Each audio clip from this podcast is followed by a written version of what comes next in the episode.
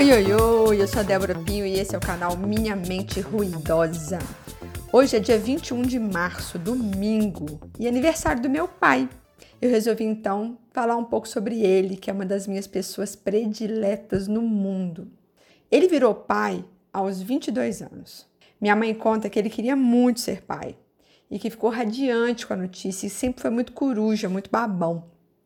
Eles se separaram quando eu tinha um aninho e eu fui morar com ele na casa dos meus avós. Ele trabalhava o dia todo, fazia faculdade à noite. Obviamente que era faculdade de engenharia civil. Nós é, dividíamos o quarto, que era de móveis infantis, tudo amarelo e branco. Nosso quarto tinha uma cômoda com uma TV, uma estante de brinquedos, um som gradiente de três andares e a prancheta de desenho dele. E tinha duas camas de solteiro mas quando eu tinha pesadelo, eu pulava para a cama dele. Ele sempre trazia chocolate branco para mim, laca, que ficava no bolso da calça e chegava derretido, e eu adorava. Mas eu gostava mesmo era quando ele trazia uma fita cassete. Podia ser do Balão Mágico, do Trem da Alegria, ou do Dominó, ou dos Menudos. Nossa casa tinha piscina e uma árvore de amoras. Tinha uma plantação de morangos e uma árvore de caqui. Quem aí já teve árvore de caqui em casa? Eu acho que só a gente. No banheiro tinha uma banheira, mas eu acho que eu nunca usei. Tinha bidê também. Muita gente morava naquela casa. Eu, papai, vovó, vovô, tio Domingo, tio Marcinho, a Lena e a Lourdes que trabalhavam lá. E em momentos distintos, o tio Tuniquinho, o Zé Flávio, o pai do Ivan, que eu esqueci o nome. E tinha as visitas, a casa vivia cheia. Nos finais de semana a gente ia para o clube. Papai ia num clube lá em Lagoa Santa, da SME, que é a Sociedade Mineira de Engenheiros. Passava o dia jogando vôlei. Eu achava que ele era ótimo, que ele era o melhor. Eu assistia cinco minutos e ia ou para piscina ou para gangorra, né, o balanço. E eu gostava de balançar bem alto, porque quando eu ia alto dava para ver a lagoa, acima do muro do clube. A gente comia quibe na cantina da Eva e comia canudinho de doce de leite ou cajuzinho do velhinho da bicicleta. Na volta a gente parava para tomar caldo de cana na estrada. Eu tenho boas lembranças do clube, de nós dois brincando na piscina. A gente viajava nas férias, basicamente para Cabo Frio ou Guarapari. Mas nós fizemos uma viagem de 32 dias no Fiat 147, de BH até Natal, parando em todas as capitais do Nordeste. Éramos cinco pessoas no carro e dormíamos todas as noites em camping, em barraca. Eu não lembro muito dessa viagem, não, mas as fotos são incríveis. Vovó cozinhando naqueles fogareiros de camping, carro que era azul bebê ia puxando um reboque que foi construído pelo papai para levar as barracas. Foi muita aventura. Falando em aventura, diz a lenda que meu pai já viajava comigo bebezinha para acampar na Serra do Cipó, em Furnas, e eles lavavam fraldas em, água meio barrenta. E a vovó sofria para deixar tudo branquinho de novo depois. Eu imagino tanto que ela reclamava. Apesar do papai não ser muito musical, eu lembro que ele me apresentou é, o Supertramp. E talvez essa seja a única referência musical que eu tenha herdado dele. Um dia, muitos anos depois, eu perguntei qual o cantor favorito dele e ele me respondeu que era o Belchior mas confesso que eu nunca vi meu pai escutando ou cantando Belchior. Mas sabe. Quando eu tinha meus 20 anos, ele comentou comigo de uma música que ele amava e que ele escutava quando era adolescente, chamada Paris Sunshine, de uma banda chamada Mar de Graça. Eu corri atrás até conseguir arrumar uma cópia do disco. Ele ficou todo emocionado quando ouviu, e essa é a música de toque do celular dele, né, hoje. Eu lembrei agora, sabe do que? De uma calculadora dele que tinha que carregar na tomada. E de quando ele trocou o banco, o bancão de madeira da prancheta dele, por um que girava, chique demais. E eu vi fazendo desenho todos os projetos da casa nova do vovô naquela prancheta. Foram dias, meses sentado ali desenhando. Ele tinha um monte de réguas diferentes. Uma para fazer os banheiros, outra para fazer as coisas da cozinha, várias canetas nanquim, a aranha e as réguas para fazer as letrinhas. As canetas 02, 04, 06. Não, eu queria muito poder brincar com as canetas nanquim dele, mas eu não podia. E quando ele errava, ele apagava o nanquim no gilete. Eu vivi isso depois também. Nós nos mudamos para casa nova quando eu tinha nove anos. A casa ainda não estava pronta e a gente morava no andar de baixo da casa. Era frio, não tinha banheiro. Logo depois, papai se casou de novo, mas eu continuei na casa da vovó. Eu não fui morar com eles, mas todos os dias o papai passava lá na casa da vovó e levava pão. Perguntava da escola, me dava vale transporte para pegar o ônibus. E era curioso que eu, com 10 anos, já pegava ônibus, já andava sozinha pela cidade. E não tinha celular naquela época, não, a gente se virava. Hoje é inadmissível imaginar meu filho, que vai fazer 10 anos, pegando o ônibus e andando sozinho por aí. Como é que os tempos mudam, né? E eu continuei no clube, continuei viajando com o papai, mas a maior convivência mesmo com ele era nas visitas diárias na minha casa e aos domingos, que era certeza de casa cheia. Vovó preparava almoço para um batalhão de gente. Existe um lapso de tempo na minha memória em relação ao meu pai, dos meus 10 aos 20 anos. Eu tenho muito mais lembranças de infância do que desse período. Talvez por eu estar convivendo mais com a minha mãe nessa fase, eu ia muito para casa dela, ou por ter sido uma fase meio de crise com o papai, vai saber, mas o fato é que eu tenho poucas lembranças de meus momentos com ele, assim. Eu lembro que nessa época ele me deu um livro chamado Bases para a Tua Conduta, da Logosofia, que eu tenho até hoje. E eu fui morar com ele já adulta, né? Eu morei quatro anos, dos meus 22 aos 26 anos. Eu estava numa fase muito boa com ele. Eu me formei em engenharia civil nesse período e eu e papai fizemos pós-graduação em engenharia de produção juntos. Foi incrível, nós dois na mesma sala por um ano. Eu lembro de ter terminado um namoro de sete anos e ir para casa aos prantos. E eu deitar no colo dele, soluçar de chorar e ele só fazendo carinho, cafuné em mim sem falar nada. Quando eu tinha 26 anos, eu fui morar sozinha. Eu aluguei um apartamento e tive o apoio total dele. Ele foi me ajudar a colocar tudo no lugar, deixar tudo funcionando.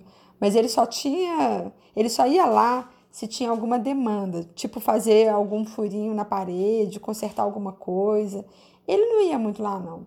A gente se encontrava mais aos domingos na casa da vovó. Eu lembro da alegria dele três anos depois, quando eu comprei meu primeiro apartamento e dos olhos marejados quando eu me mudei para São Paulo sete meses depois que eu comprei meu apartamento. Eu lembro dele no meu casamento, né? Ele indo encontrar comigo no salão e nós dois indo de carro até o buffet num calor e do choro dele na cerimônia. Ele chorou de soluçar, um choro alto, sofrido. Eu nunca vi meu pai chorando daquele jeito. Só no meu casamento e quando o vovô morreu. E nem foi porque ele não gostava do noivo, não. Foi um mix de emoções, muita coisa reprimida. Deve ter passado um filme na cabeça dele, vai entender. Mas meu pai é um pai sensacional. Só que a minha admiração por ele conseguiu aumentar ainda mais quando meu filho nasceu.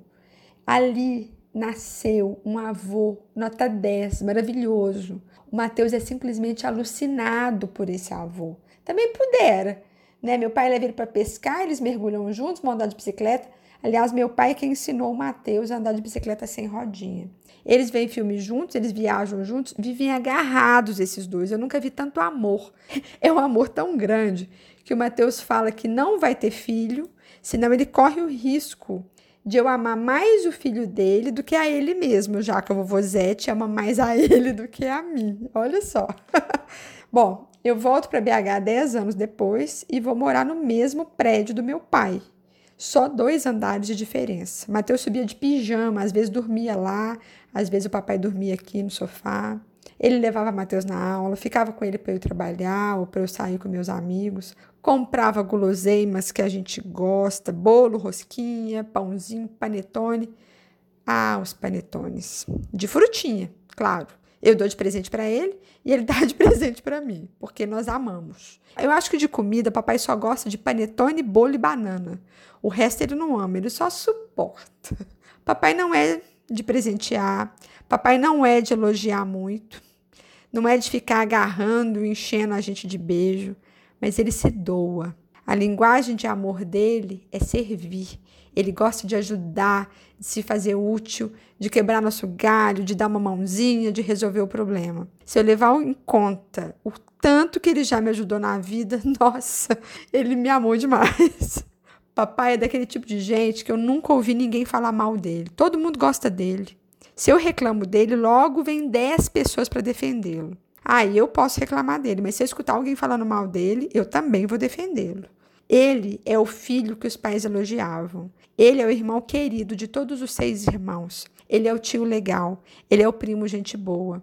Ele é do tipo que tem amigos desde a adolescência, de muito antes de eu nascer. Eu não citei isso, mas ele é o ídolo dos meus irmãos. Ele é do tipo que trocava fraldas, que dava banho e dava mamadeira. Quer dizer, no caso dos meus irmãos, ele dava vitamina de banana com Nestor. E ele é a paixão, o amor da vida da minha madrasta. Papai é simples, é honesto, é trabalhador, perfeccionista, não bebe, não fuma.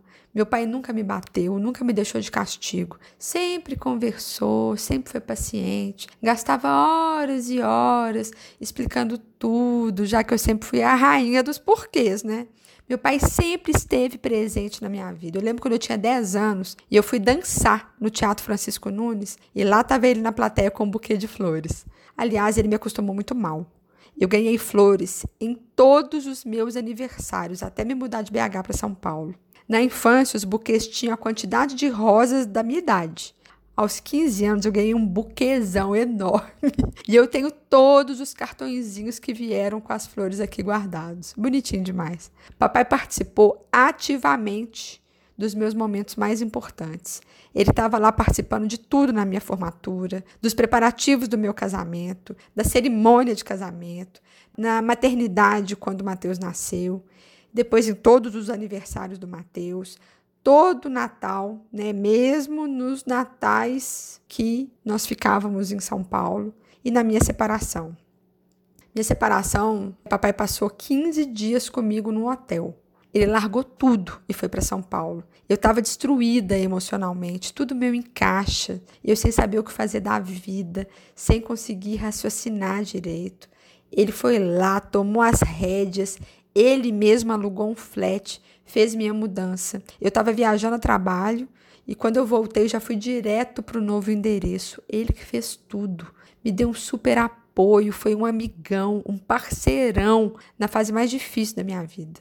Anos depois, quando eu voltei para BH, eu passei dois meses morando na casa dele antes de trazer a minha mudança. Ele visitou escolas, né, para o Matheus comigo, visitou apartamentos. Ele me ajudou demais em tudo. Também brigou comigo quando achava que eu devia estar fazendo as coisas de uma forma diferente, porque ele sempre foi mais pacífico, mais bonzinho que eu. Ele me ensinou o valor das amizades, da lealdade, sempre foi minha referência quanto à integridade, ética e valores. Tem um artigo da Associação Americana de Psicologia, que foi escrito em 2010, que fala que as memórias de uma é, relação calorosa com o pai durante a infância estão diretamente relacionadas com a capacidade para enfrentar o estresse do dia a dia. De acordo com essa investigação, o pai desempenha um papel fundamental na saúde mental de seus filhos, e isso é visível na idade adulta. Né? Os homens que relataram ter mantido uma boa relação com o pai durante a infância tendem a ser menos impulsivos na forma como reagem aos eventos estressantes do dia a dia do que aqueles que relataram relações mais pobres com os pais. Então, meu pai é o grande responsável por minha segurança, autoestima, independência e estabilidade emocional. Ele me ensinou o valor das amizades, da lealdade. Sempre foi minha referência quanto à integridade, ética e valores. Mas nem tudo foram flores. Já tivemos nossos problemas. Um já decepcionou o outro. Eu já chorei de raiva dele. Já quis que ele tivesse atitudes diferentes. Principalmente que ele se posicionasse mais, que brigasse mais, que lutasse por sua felicidade, que deixasse de remoer mágoas e deixasse de remoer o passado, que se livrasse do peso de alguma culpa que carrega, que tivesse menos tristeza e mais alegria, que sentisse mais prazer em viver e mais gratidão por tudo.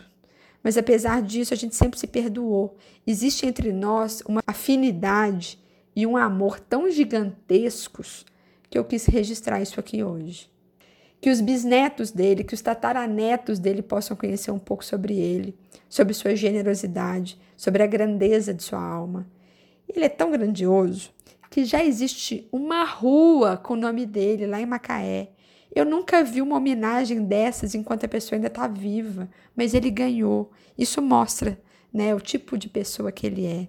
Então, Pai, Obrigada por tudo, obrigada por ter me escolhido sua filha, por tanto amor, por tanto carinho, por tanta presença, por tanta ajuda, por tanto apoio. Obrigada por confiar, por acreditar em mim, por sempre me apoiar. Obrigada por ser esse pai e esse avô maravilhoso que você é. Parabéns pelo seu aniversário e seja feliz. Curta os prazeres da vida, os pequenos e os grandes. Delicie-se com as coisas que você gosta. Permita-se vivê-las porque você merece. Ah, Pai, como você merece. Sinta-se abraçado. E eu te amo mais do que você ama bananas. um beijo.